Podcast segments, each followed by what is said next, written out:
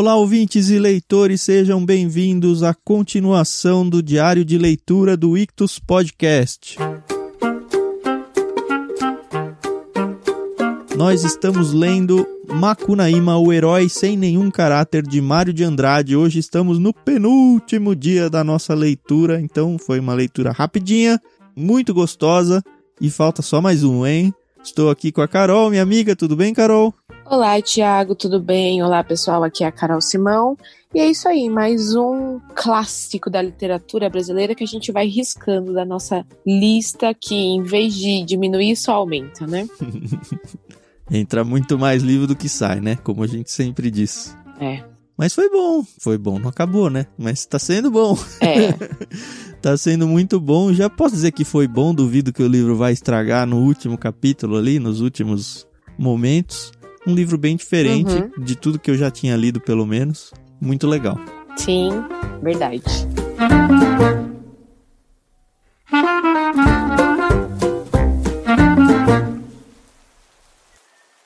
Bom, a gente já começa então com o capítulo 14, né? Hoje é 14 e 15. E aí a gente vai finalmente, pelo título, né, Muirakitan, descobrir aí se o nosso herói vai conseguir ou não reaver a sua tão amada pedrinha, né?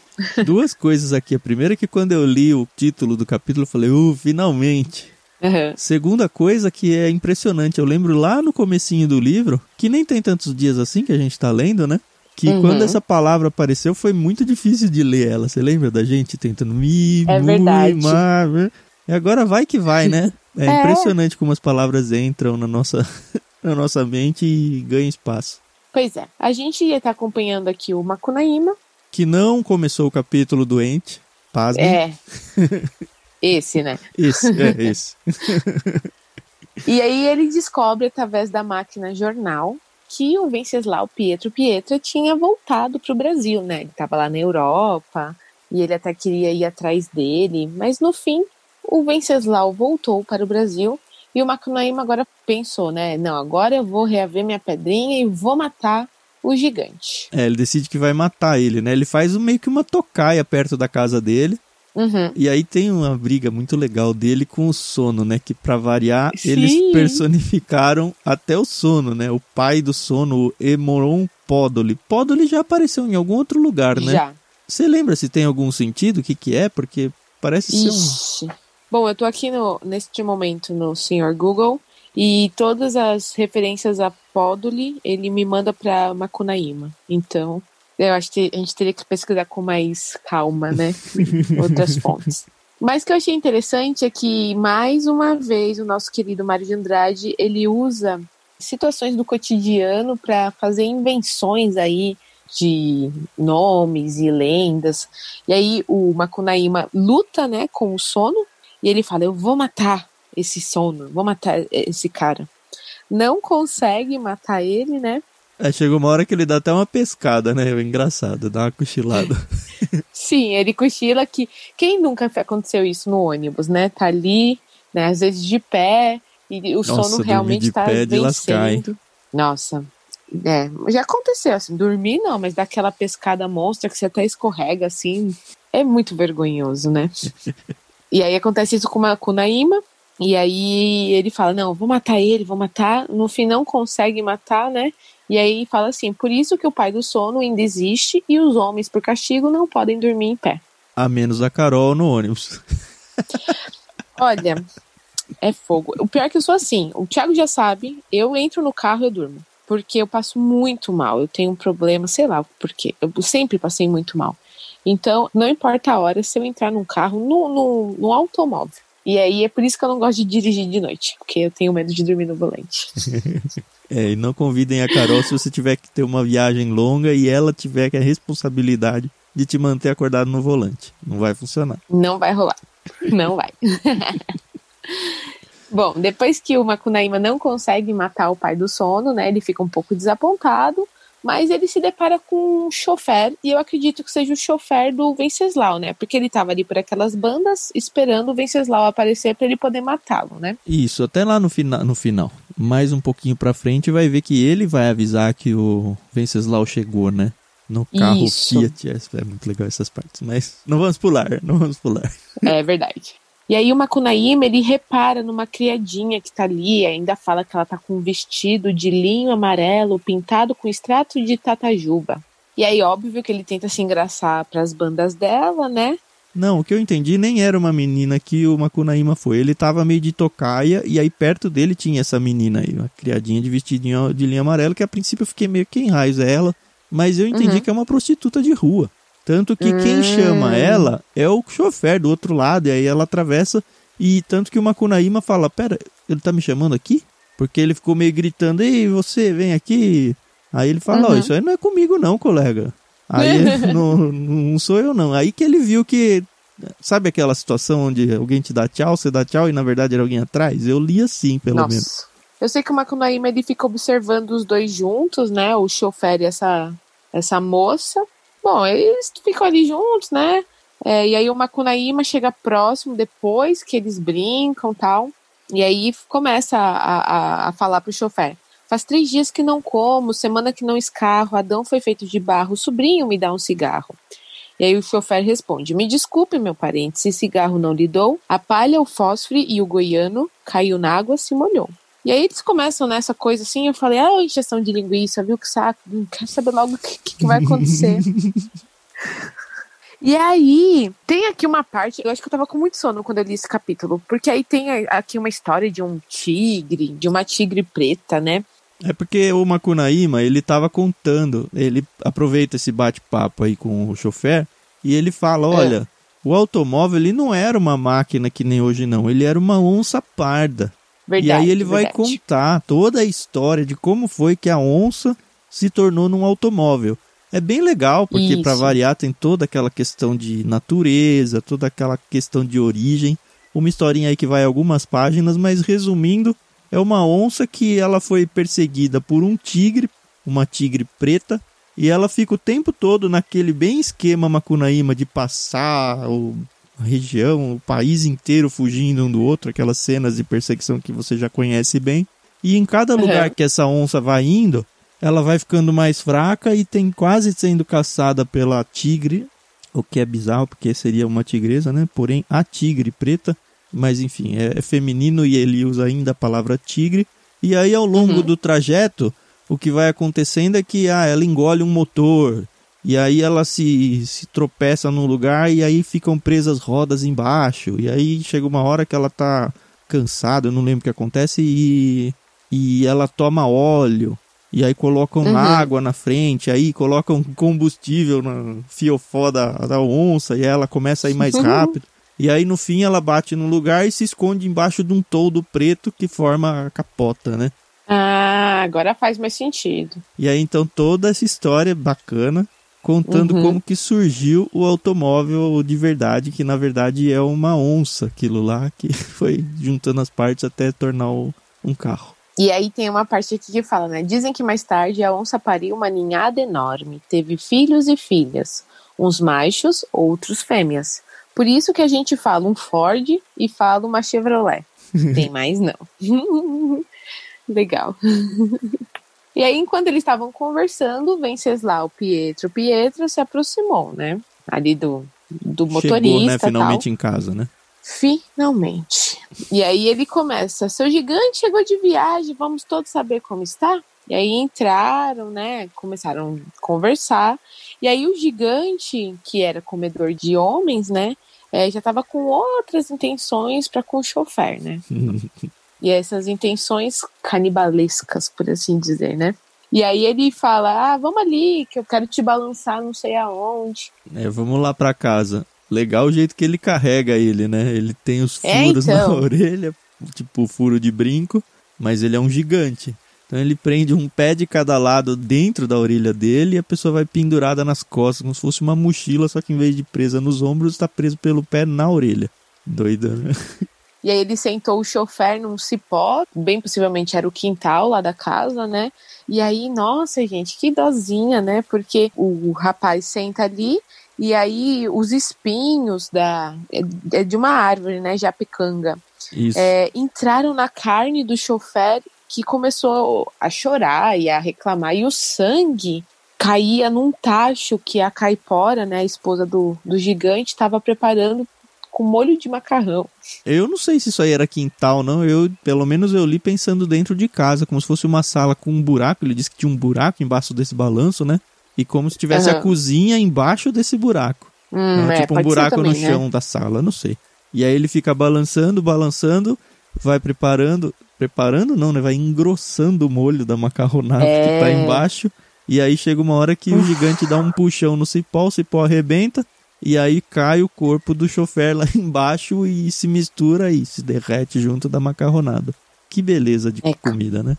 Que delícia, né? E aí o Venceslau vai atrás do Macunaíma para fazer a mesma coisa. Só que o Macunaíma todo safo, né? Tenta enganar ali o Venceslau, acaba que é capturado, o Venceslau coloca do mesmo jeito que colocou o chofer o Macunaíma, cada perna em um buraco. Só que o Macunaíma tá com uma sarabatana, né? Uhum. E começa a, a, atirar a sarabatana. E o Piaimã fala: faz isso não, Patrício. Tomou a sarabatana e jogou longe. É, Macunaíma prumou a sarabatana e assim de cabeça para baixo era ver um atirador malabarista de circo acertando nos ovinhos do alvo. Aí você já imagina uhum. onde ele tá atirando, né? Uhum. Ah, eu achei muito, muito engraçado, porque aí depois o, o Payman pega, senta ele no colo, como o pai costuma fazer com o filho, né? Leva ele até um, um lugar onde tem uma gaiola cheia de cobra, né? É muito bizarro. Você nem entende a, a narrativa de por que, que tá acontecendo isso. Eu sei que uma Kunaima começa a comer algumas cobras que estão ali, mas é interessante, a gente esqueceu de falar, que quando o Macunaíma decidiu ir atrás do Venceslau, ele foi arrancar uma árvore para saber se ele estava forte, né? E ele estava, né? Ele conseguiu arrancar uma raiz inteira, né? E aí fala que de tantas cobras que ele comeu, ele ficou mais parrudinho, assim, né? Mais forte, né? Acho que ele sabia que ele tinha que se preparar ali para para enfrentar o, o Venceslau. Até né? porque lá no começo, uma hora o gigante fez isso, né? Lembra? Que ele se esconde, acho que Isso. num formigueiro, o gigante arranca uma árvore inteira para tentar cutucar o buraco do formigueiro. É, exato, exatamente. Aí o Piaimon fica, vem, você já comeu as cobras, não sei o quê. Aí ele, ai, que preguiça. E aí o herói vai, vai lá se balançar no cipó. E aí o, o herói, o Macunaíma, não vai. É, o Macunaíma sendo Macunaíma, né? E aí o Macunaíma fica, vai você primeiro, gigante. Aí o gigante, não, vai você. Aí ele, não, eu só vou se você for aquela coisa, né? Uhum. Antes você do que eu. Então aceito, porém, vai você primeiro, gigante. Piaimã insistiu, mas ele sempre falando pro gigante balançar primeiro. Então Venceslau Pietro Petra amontou no cipó e Macunaíma foi balançando cada vez mais forte, cantava. Tem até cantiga, né? Legal. Uhum. Bambalalão, senhor capitão, espada na cinta, ginete na mão. E aí, para quem é cresceu em escola que brincava de pular corda, pular elástico e essas coisas, talvez lembre de alguma coisa desse aí. Uhum. Aí deu um arranco, fez a mesma coisa que tinha feito com o chofer, né? Os espinhos foram ferrar a carne do gigante e o sangue espirrou. A caipora lá embaixo não sabia que aquela sangueira era do gigante dela. E aparava chuva na macarronada, molho engrossando. Oh, meu Deus. Para, para, a irmã gritava. Balança que vos digo, secundava a Macunaíma. Balançou até que o gigante ficar bem tonto. Então deu um arranco fortíssimo na japecanga, que é o nome da planta aí, né? Era porque tinha comido cobra ali. Estava furibundo. Uma palavra que eu guardei pro dicionário. Então já se prepara aí, cara. eu já tinha ouvido quando era criança, mas vi de novo e gostei dela. Venceslau Piretro Pretra então caiu no buraco, berrando cantado. Lém, lém, lém, se desse escapar nunca mais como ninguém. E aí ele cai lá e morre, né? É, mas antes de morrer, ele vira e fala: tá faltando queijo aqui na macarronada. Foi demais, né? E morreu. Eu achei assim, a morte dele não muito fácil, não é essa palavra. Mas a gente tem. Durante todo o livro a gente vê que a maioria das vezes que o Makunaíma morre, ele consegue reviver e tal.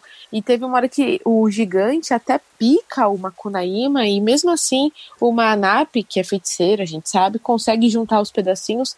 Aí eu falei, putz, caiu aqui na, na, no macarrão e morre. Mas tá bom, né? Isso aí foi uma escolha do autor. É, tá no fim do livro, né? E a caipora não é feiticeira. Pois é. E aí o Macunaíma, quando voltou da Sapituca, foi buscar a Muiraquitã e partiu na máquina bonde para pensão. E chorava, gemendo assim: Muiraquitã, Muiraquitã, de minha bela, vejo você, mas não vejo ela. Saudades da Si, né? E assim encerra o capítulo 14, abre o 15, que é a Pacuera do Oibê. Achei esse capítulo bem interessante, assim, bem interessante. É mesmo? É, porque assim, a gente vê que o propósito do Macunaíma com os irmãos era ir para São Paulo para buscar a Muiraquitã. Agora que eles têm a Muiraquitã, eles decidem voltar para a terra deles. Uhum. Então, eu não imaginava que eles voltariam pro Amazonas, né? Que Você eles iam que eles fazer iam todo ficar em São Paulo? Eu nem, não, não sei como explicar, porque como eu assisti o filme, né? Ah. Eu falei, bom, enfim, Ok. Sem spoilers, sem spoilers. sem spoilers, sem spoilers. Mas achei legal, achei interessante que eu falei, ah, ok, eles realmente tinham apenas um propósito. É, ainda fala aqui, né, que o dinheiro do bicho estava acabando mesmo. Aí eu achei interessante que o Macunaíma, ele tem um, um relógio e um revólver, né? E ele faz de brincos, coloca um em cada orelha, e fura o beicinho, né, pra colocar a Muraikitan. Já tava, né? Ela caiu daí na fuga lá quando ele tava fugindo da cabeça da capeina. É verdade, ele ainda fala que, é, exatamente, balangando no beiço furado, pendia a Muraikitan. Uhum. E aí os três foram embora. Mas ele leva junto uma gaiola com um galho e uma galinha, que é essas gaiolas grandes que ele enfia no braço. E aí todo lugar que ele vai, É. ele tá carregando essa gaiola, que na real eu não entendi por quê, mas beleza. E aí ele vai com os irmãos até o Araguaia, né? E aí, de novo, é aquela loucura, né? Porque eles atravessam o Brasil como se estivesse atravessando a rua, né? é tudo muito perto e fácil. E vão indo pelo rio, né? Isso. O Gigue tá na frente remando, o Manap tá atrás, eu acredito que seja o Leme ali, não sei, ele usou uma palavra que eu não anotei aqui, mas me pareceu isso. E o Macunaíma vai descansando, porque não Macunaíma, né? É. E aí, durante a narrativa aqui da viagem de volta, tem um momento em que eles passam muito calor. E aí o Macunaíma lembra que ele é o imperador, né? É, Ele é o imperador do Mato Virgem. E aí ele risca um gesto na Sol. E é interessante que antes dele ir para São Paulo, eles tinham toda essa esse conhecimento de quem é o Sol, é, de quem é- são as estrelas. Mas em São Paulo é que ele conheceu a maioria desses personagens, né? Uhum. Então, agora que eles estão voltando, ele tem meio que uma intimidade com esse É legal, povo, ele interage, né, com, como se fossem seres de verdade, assim. Isso. E aí fala aqui que depois que ele fez esse gesto, que ele riscou um gesto na sol, ele fala aqui, Eropita Boiamorebo. Eu até vi ao contrário se era alguma coisa, mas não é nada, não. e aí começa a chover para eles se refrescarem, né? Aí aparecem vários pássaros, né, pra, pra ficar ali com ele. Ele não gosta meio da situação, né? Mas Macunaíma, assustando os legornes, ciscava de vez em quando um gesto diante de tudo e gritava: Era uma vez uma vaca amarela. Quem falar primeiro come a bosta dela. Quem nunca brincou disso na escola, né? Quem nunca usou isso com os filhos no carro? Não sei se você já usou com o Benjamin, mas certeza que você vai usar. É, ainda não, mas não, não, nunca diga nunca, né? É, nossa, o Lucas e o Daniel são muito tagarelas. Aí tem umas horas que a gente precisa apelar para algum tipo de artifício desse. Ai, ai. Bom, eles continuam a viagem deles, e é interessante que agora a gente sabe que a Sol chama Vei, que a Lu é a Capei, né? Que é a Uhum. cabeça lá da cobra. E aí tem aqui uma, uma parte bem bacaninha, né? Ele começa a lembrar da Mani, que era aquela branquinha que ele conheceu em São Paulo, né? A filhinha da mandioca. Nossa, essa eu nem lembrava mais, sabia? É. E aí ele fica, ele fica com um tremor comovido no beiço, que quase que a Muirakitan cai no rio. Já pensou?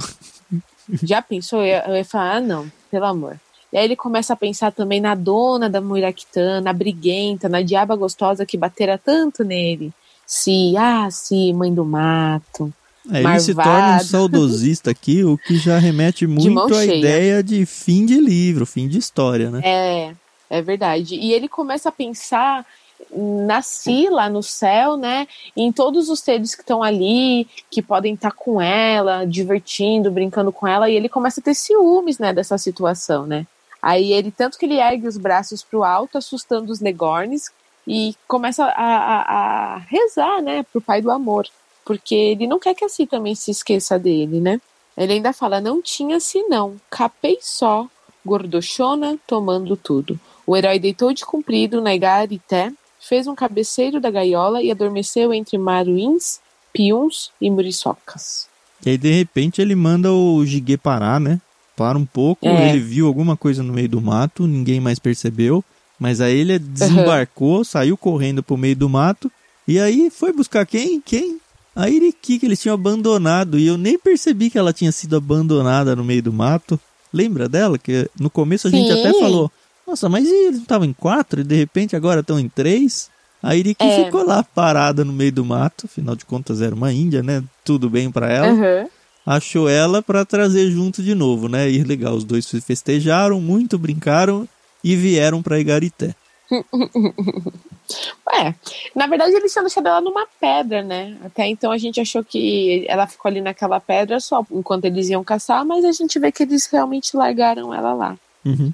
E aí, enquanto eles estão ali, os quatro novamente, aparece um bicho, né? É o bicho pondê, um jurucutu dos solimões que virava gente de noite e engolia os estradeiros.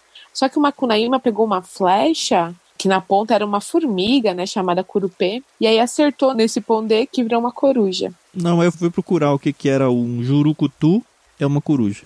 Então não virou uma coruja, já era uma coruja. E aí ele se depara com outro monstro, que é o, o Mapinguari, que é o macaco homem, que anda no mato fazendo mal para as moças. O monstro agarrou o Macunaíma, porém o herói tirou o Toakisu, que a gente já sabe que é, para fora e mostrou pro Mampiguari. Não confunde não, parceiro. O monstro se riu e deixou Macunaíma passar. Ai, gente. E aí nessa, o Macunaíma, ele entra num... Não é uma fazenda, longe disso, né? Um rancho, que diz aqui, topou com um rancho. E era o rancho do Oibê. E esse Oibê Tá no título, tá no título. Primeira coisa que eu fico lendo quando tá esses capítulos que não chega logo no título, eu fico, e agora? Vai começar a história? Vai começar? Vai começar? Aí eu, beleza, chegou no título, esse personagem vai ser importante. E Pacueira é casa, né? É casa, oca. É a moradia de alguns índios, enfim. E o Oibê é um monstro, é um minhocão temível. E aí o, o herói. Ele tava com frio, né? Ele criou coragem e pediu pousada. Entra que a casa é sua, mas é um monstro, né? Enfim. É, e assim, é muito bizarro, porque apesar do Macunaíma estar meio com medo, ele é muito abusado, né? Porque o Oibê faz, faz comida, vai e faz comida, e o Macunaíma vai e come tudo. Ele fala, eu nem tava com fome, ele tava cansado. Porém, botou a gaiola no chão e só de embusteiro, esfregando a mão na barriga, fez juque. O Ibê resmungou. Que é isso, gente? É fome, é fome. E aí ele começa a fazer várias comidas, né? É legal pegar essa lista de comidas aqui, porque elas vão ser Uhum. importantes para a história depois, né? Botou cará com feijão dentro, encheu uma cuia com farinha d'água, ofereceu pro herói. Mas não deu nem um tiquinho de pacoeira. Pacoeira é boi, é carne de boi. É, eu falei que era casa, não, mas casa é oca. É, não, pacoeira é carne de boi, e aí, mas não deu a carne, né, pra ele. Assando no espeto, Aham. na canela de sassafrás e aromando bem. E aí Macunaíma comeu tudo e aí depois esfregou a mão na barriga e fez juque. E ele quer comer a carne, né, claramente. Mas aí ele Uhum. pega um balde de água, foi buscar, ele fala que tava com sede agora, e aí ele vai comendo, vai comendo, vai bebendo e nunca que chega a, a bendita da carne. Até que chega uma hora que ele dá a carne pra ele, e aí ele come toda a carne. E fala, ah, agora eu tô cansado, vou dormir. E aí Isso. ele bota ele num quarto, Tranca ele. isso, e aí é o monstro lá, o Oibe, ele tá meio bravo com o Makunaíma, porque ele tinha comido a pacoeira, teve raiva. Aí, Uhum. bizarro, né? Agarrou um sininho, se embrulhou num lençol branco e foi fazer assombração pro hóspede, mas era só de brincadeira. Ai, ai. Bateu na porta, manejou o sininho, vim buscar minha pacoeira, coeira, coeira, coeira, delém. E aí o herói enxergou a assombração e ficou morrendo de medo Uhum. e saiu fora, né? Saiu correndo. Eu achei que ele tinha largado a. Na hora que ele saiu correndo, ele não apareceu ele pegando essa gaiola, mas lá na frente a gente vai ver que a gaiola volta e ele tava o tempo todo. né? Não, mas ó, ele pulou da rede, agarrou a gaiola e escafedeu pela janela, jogando baratas no caminho todo. Hum, Aí o OIB correu atrás dele, mas era só de brincadeira que ele queria comer o herói. Uhum. Mas o Makunaíma não quis nem saber, né? Começou a correr, correr, correr. Você vai passar batida essa parte das baratas, Carol? Aí eu passo. Parte meio nojenta, né? Mas tá bom, vamos lá, vamos lá. É, ele só fala que no quarto tinha um pouquinho de barato, umas duas, três, né? Ai, que nojo. Tava lotado, né? Tinha tanta barata que cobriu assim o Makunaíma, né? Ai, que nojo. E ele dorme de boa, as baratas vieram lamber ele enquanto ele tava dormindo. Ai, eu lembrei de uma senhora amiga nossa, minha Idutan, que ela ama insetos. E é só fazer a, a, menção de um que ela já começa, sai daqui, sai daqui, eu não gosto. Bom, o Makunaíma continuava a correr, a fugir do, do OIB. E aí veio a parte, uma parte muito interessante, né? Que ele botou o furabolo na goela. Então, é só você fazer a brincadeira, o furabolo é o indicador, né? Isso. Começou a botar na goela dele, fez cosquinha, e aí a farinha que ele tinha engolido, ele meio que cospe, né? Ele vomita, Carol. Ele ah, enfia ah, pra vomitar. Não, que tem que ser nada. A gente já falou cocô, um monte de coisa aqui. Tá bom. Ele vomita a farinha, que vira um airão. E enquanto o monstro ia atrás né, do Macunaíma, ele, enfim, escorrega ali na, na farinha que tá cheia de. né? Imagina, delícia. Que delícia. E aí, mais uma daquelas cenas loucas de perseguição por cidades, é. estados, continentes, quase é, planetas absurdo. aqui, né? Absurdo que é. Olha, eu vou falar que quando chegou essa parte, eu falei, putz, de novo isso. Parece que faltou um pouco de criatividade pro autor aqui, sabe? Porque foi tantas e tantas vezes essas cenas de perseguição. Eu até entendo uhum. que é uma característica do livro, mas eu acho que já cansou, sabe? Ainda bem, acho que foi a última. Mas beleza. É, então acho que ele. É, enfim, né? Ele escreveu em seis dias, vai, não dá pra esperar Isso. grande. Enquanto o Macunaíma ele fugia, ele se depara com o frade, né? O frade Mendonça Mar Pintor. E aí esse frade, ele conta a história dele, né? Ele constrói uma igrejinha e pinta ali o altar do Bom Jesus da Lapa e vive perdoando gente, mudando em Frei Francisco da Soledade. Mas também é só um personagem que o Macunaíma se depara ali, não acontece nada de, de muito interessante, né? Uhum. Depois ele encontra um outro cara que fala, sei lá que língua é essa aqui. Não sei é se é, é alemão, ou francês, não sei. É o Hercule Florence. Macunaíma tira sarro dele, dá uma gargalhada. se já inventaram faz anos, né? É a fotografia, uhum. né? Que ele tô tentando inventar fotografia, mais ou menos algo assim que ele disse. Uhum. Mas também não agrega nada à história. Ele simplesmente é, exato, passa exatamente. e ok. Aí ele se esconde num pomar, né? Meio que volta pro rancho do Ibé. É essas loucuras aí que ele a gente... correu tanto que fechou o planeta, né? E ele se esconde ali, os passarinhos começam a chorar com pena, né, do herói, que tá assustado, tá com medo, enfim. Ele agarra uma patuá que trazia entre os berloques do pescoço e traçou uma mandinga. Fez lá uma macumbinha, né? Uhum. Aí ele virou uma princesa muito chique. Não, ele não virou. Ele criou não, é... uma princesa isso, muito chique. Isso, isso. Ai, gente, aí é óbvio que ele já se apaixonou por ela, né? E já queria brincar com ela. Bom, enfim, isso é só um fato. Aí o EIB se aproxima, né? E começa a vir buscar minha pacoeira, coeira, coeira, coeira de lenha. E aí o Macunaíma deu a mão para a princesa e fugiram disparada. Ou seja, por que, que ele criou essa princesa se ela não, não era uma guerreira e não ia ajudar ele a se livrar lá do EIB? Não sei. Mas ela vai acompanhar eles um tempinho aqui ainda. Nos capítulos do próximo dia a gente vai ver ela junto com eles. Isso. Aí, só para finalizar essa parte, eles se escondem lá no buraco. O Eibê agarra a perna do Macunaíma, mas o Macunaíma fala: Ah, não é minha. Não é minha perna, não. E não era o Gigue, mas era bobo, né? Era o Eibê, largou e aí falou: Ah, seu besta, era mesmo a minha perna. mas aí depois não conseguiu alcançar mais. Isso. E aí ficou nessa situação. Eles, enfim, o Makunaíma consegue fugir e ainda leva uma princesa a tiracolo. É, ele chega no barco onde estavam o Jiguê, o Manap e a Iriki. Então botou o furabolo na goela pela última vez, fez coceguinha e alojou a pacoeira na água.